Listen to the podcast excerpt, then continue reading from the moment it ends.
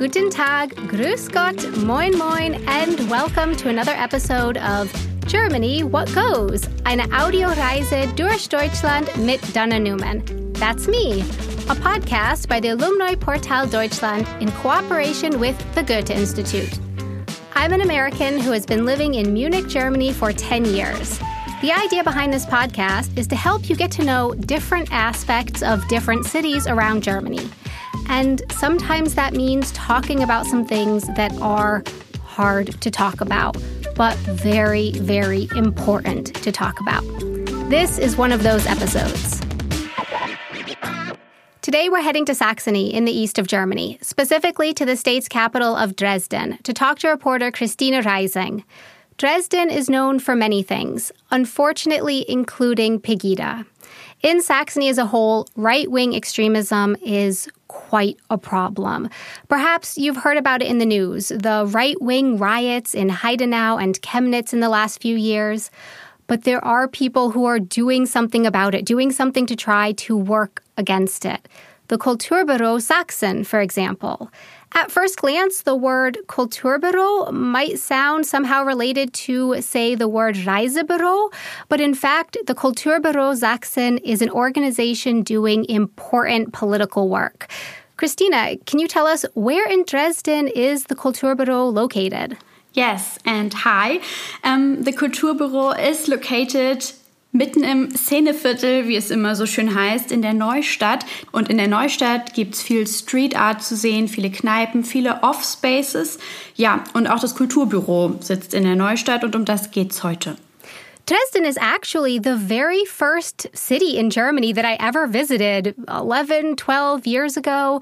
But when preparing for this podcast, that was actually my very first time hearing about the Kulturbüro.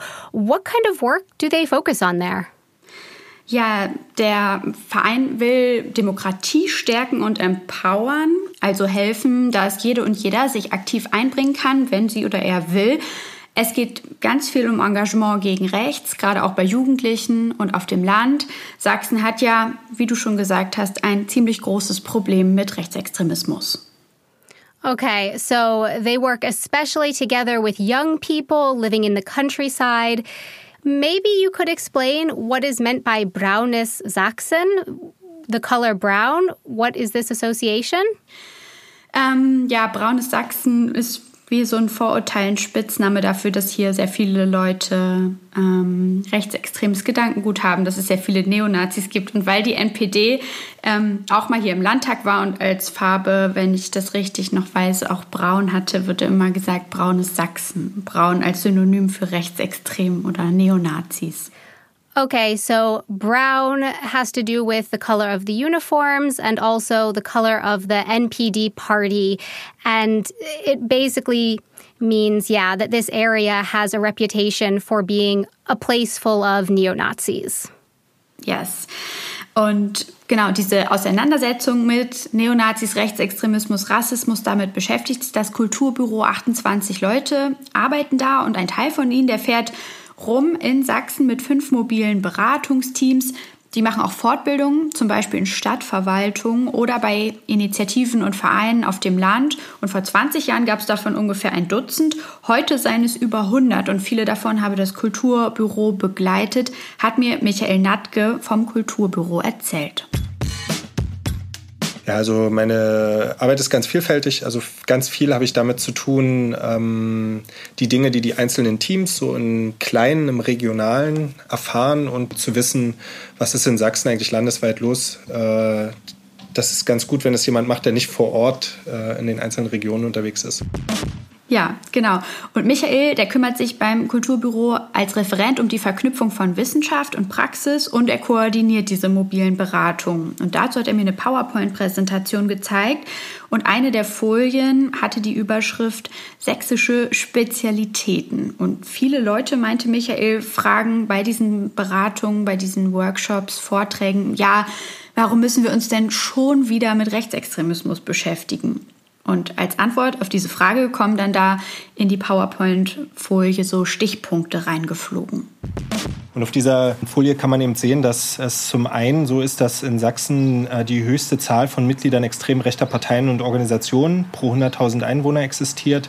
Wir haben die höchste Zahl von politisch motivierten Gewalttaten im Phänomenbereich rechts viele rechtsextreme Demonstrationen und eine Stammwählerschaft für extrem rechte Parteien von mehr als 5 Prozent seit 1999. Wow. So in Saxony, you have the largest amount of politically motivated right wing violence in Germany, many right wing demonstrations. Very distressing. Just ja, very distressing, das kann man auf jeden Fall sagen. Ich habe auch schon öfter zum Beispiel von People of Color gehört, dass sie sich zumindest in Teilen von Dresden nicht wohl oder sicher fühlen. Und er kann das auch total nachvollziehen, dass da ein ungutes Gefühl herrscht, meinte Michael, zum Beispiel eben als Person of Color oder wenn man von anderen Formen von Diskriminierung betroffen ist weil er eben sagt, die Wahrscheinlichkeit, dass man mit rassistischen Äußerungen zum Beispiel konfrontiert werde, an einigen Orten in Sachsen wahrscheinlich größer sei als an anderen in Deutschland.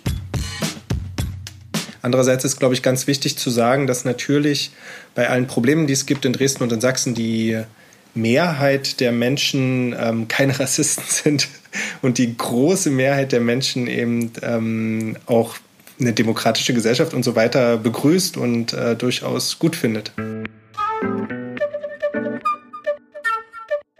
Okay, so the majority of people in Saxony are in support of a democratic society, as Michelle explained. Um, so there is some hope there, yeah? Christina, are there any events or movements going on there against the right wing demonstrations? Ja, auf jeden Fall. Also, there is hope. Eine Folge dieses ja wirklich großen Problems mit Rechtsextremismus ist eben, dass sich in Sachsen tatsächlich ganz, ganz viele gegen rechts engagieren und Sachen auf die Beine gestellt haben. Gerade seit Pegida. Die, noch mal kurz zurück, haben dieses Jahr ihren sechsten Geburtstag gefeiert und spazieren immer noch montags durch Dresden. I don't know, Dana, um, what do you and your friends and family maybe in the US know about Pegida? Yeah, actually, I do get some questions from my friends in the US, or I have gotten questions from my friends. So I think they've seen it in the news and they've heard about it. Before that, news in the US didn't really feature Germany all that much. But starting like uh, 2014, 2015, I think, yeah, it was in the news in the US, at least from what I've heard from my friends. Yeah, so, and Pegida started in 2014, da hat sich Pegida gegründet, patriotische Europäer gegen die Islamisierung des Abendlandes, heißt das ja abgekürzt, ähm, und wendet sich gegen die Einwanderungs- und Asylpolitik von Deutschland und Europa. Aber ja, du hast gesagt, is there hope? And I can say yes, there is. Es gibt Hoffnung tatsächlich, denn gerade seit Pegida ist es so, dass sich ähm, eine Art Gegengewicht herausgebildet hat. Zum Beispiel von Musik- oder Techno-Clubs und einigen DJs in Dresden. Einige DJs und so weiter haben sich zusammengeschlossen zur sogenannten Tolerate, eine Art Demo-Raves gegen rechte Demos, aber auch mit eigenen Inhalten also aus der Clubkultur heraus eine Position gegen Rassismus. Und Michael vom Kulturbüro hatte noch ein Beispiel, die Banda Internationale, eine Band, die es vorher schon gab als Banda Kommunale. Und die aufgrund von Pegida einfach sich gesagt hat, wir öffnen uns für Menschen, die hierher gekommen sind und neu in Dresden sind. Und ähm, das ist halt eine Gruppe, die man, in, wenn man in Dresden unterwegs ist, politisch unterwegs ist, immer wieder trifft, weil sie überall spielen und live auf der Straße Musik machen. Und hm, das sind nur ganz wenige Beispiele. Man könnte da noch mehr aufzählen, was eigentlich äh, für eine vielfältige Zivilgesellschaft auch in Dresden und in Sachsen existiert. Okay, so there are people in Saxony working to fight against this. The Kulturbüro, for one, also other initiatives and organizations working in the countryside, and the numbers of those organizations are growing. Christina, you said before that 20 years ago there were probably around a dozen such groups, but now you said there are over a hundred. And then also some of the DJs and clubs in Dresden as well. Uh, the band Banda Internationale, for example, example, has positioned themselves against right wing extremism. And in the case of the clubs, some of them have organized anti right wing demonstration raves. That was before Corona, of course. Is it possible to get involved with the Kulturbüro somehow and help work against this? Um, ähm, somehow, yes. Also das Kulturbüro ist zwar ein Verein, aber nicht so darauf ausgelegt, dass da jetzt ganz viele Menschen beitreten. Das Kulturbüro stellt aber Kontakt her zu verschiedenen Initiativen in Dresden, bei denen man vielleicht ehrenamtlich mitmachen kann. Und das Kulturbüro organisiert Bildungs- und Fortbildungsangebote, auch Online-Workshops zum Beispiel für Argumentationstrainings für den Umgang mit rassistischen Äußerungen. Kennt man ja vielleicht von Familienfeiern oder so, dass da Diskussionen mal drohen, aus dem Ruder zu laufen. Und deswegen ist es gerade wichtig, dass diejenigen, ähm, zu denen man ein Vertrauensverhältnis hat, in der Familie, im Freundeskreis etc. pp., dass man da natürlich ähm, wertschätzend dranbleibt und versucht, äh, rassistische Äußerungen und so weiter zu dekonstruieren. Oder ähm, manchmal geht es auch nicht darum, eine Argumentation zu gewinnen, sondern einfach nur zu zeigen, es gibt noch einen anderen Standpunkt und das ist folgender. Auf der Website vom Kulturbüro, da findet man noch ganz viele andere Projekte, zum Beispiel aus der Jugendarbeit. Da hilft das Kulturbüro auch mit, Bildungsprojekte zu organisieren zur Demokratie oder zum Thema Neonazis. Konkret zum Beispiel zum NSU oder Weiterbildungsangebote für Ehrenamtliche gibt es auch zum großen Thema Migration und Asyl. Also wir schaffen es nicht, dass es weniger Nazis sind, das ist auch nicht unser Ansatz, aber wir schaffen es, dass die demokratische und vielfältige Gesellschaft sichtbar wird und es schafft, handlungsfähig zu werden. Thank you so much, Christina, and to Michelle Natke for joining us in today's episode. The club in Dresden is called Kulturbüro Sachsen. More information on their website about all the important work that they are doing, as well as volunteer training and workshops. Visit the Alumni Portal Deutschland online at www.alumniportal-deutschland.org, where you can sign up to become a member of the community network. For Germany, what goes? Eine Audioreise durch Deutschland mit Donna Newman. I'm Donna Newman. Thanks so much for joining us on this journey, a podcast by the Alumni Portal Deutschland in cooperation with the Goethe Institute. Concept and production by Kugel und Niere. From Munich, see you next time. Tschüss!